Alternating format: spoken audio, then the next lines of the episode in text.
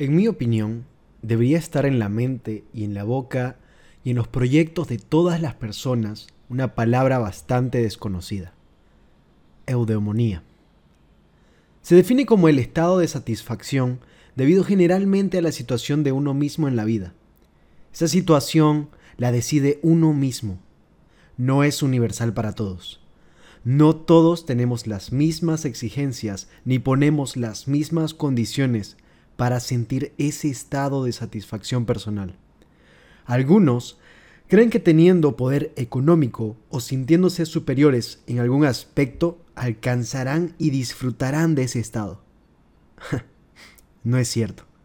Aparentemente, la plenitud de ser se consigue con la armonización de los resultados con las pretensiones. Si consigo todo lo que he soñado, ser una persona plena. Esto se puede llegar a pensar, pero no es cierto. Solo los ciegos de espíritu y los que se autoengañan confunden la dudomonía con el éxito social. Los que están un poco más atentos o más despiertos se darán cuenta de que eso es solo uno de los puntos y dependiendo de los valores personales de cada uno. Si es el ego quien planifica nuestros principios y aspiraciones, jamás se sentirá satisfecho. Su ambición es ilimitada y equivocada. La aspiración a la plenitud es llegar a ser, no a tener. La plenitud es un asunto interior. Los logros externos producen placeres y una ilusión falsa de bienestar por haber triunfado. Pero el éxito, el éxito que de verdad satisface de un modo real, es alcanzar la auténtica sensación de paz, de una relajación armónica que uno siente y disfruta, sin la necesidad de airearla. Porque quien realmente somos no tiene necesidad de presumir. Solo le interesa ser y no ve la necesidad de ser expuesto públicamente. Es una relación de plenitud consigo mismo, una sensación de doble integridad, de ser íntegro y de estar integrado, Solo cuando el ego se entromete llega diciendo, hey, oye, esto es lo que te importa, el éxito social es lo que importa, no importa nada más. Ahí es cuando toda esa armonía interna, todo ese ser, se va al carajo. Cuando uno se pregunta, ¿qué es lo que quiero?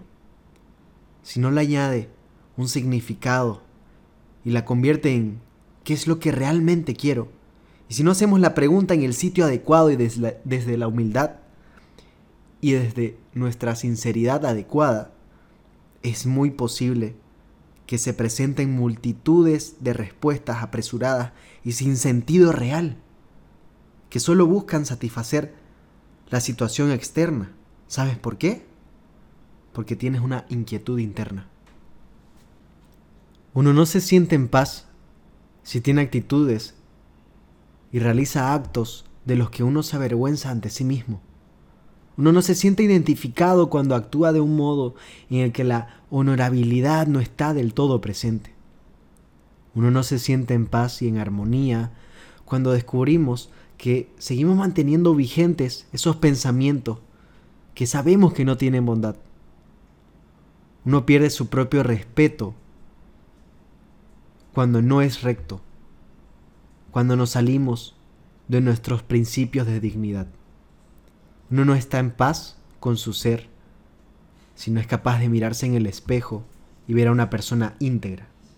Pero sí es cierto, uno se puede distraer mucho y podemos llegar a dar más importancia a otras cosas antes que enfrentarnos a asuntos tan trascendentales como es el sentido de nuestras vidas, nuestros principios, nuestra integridad, nuestra plenitud de ser.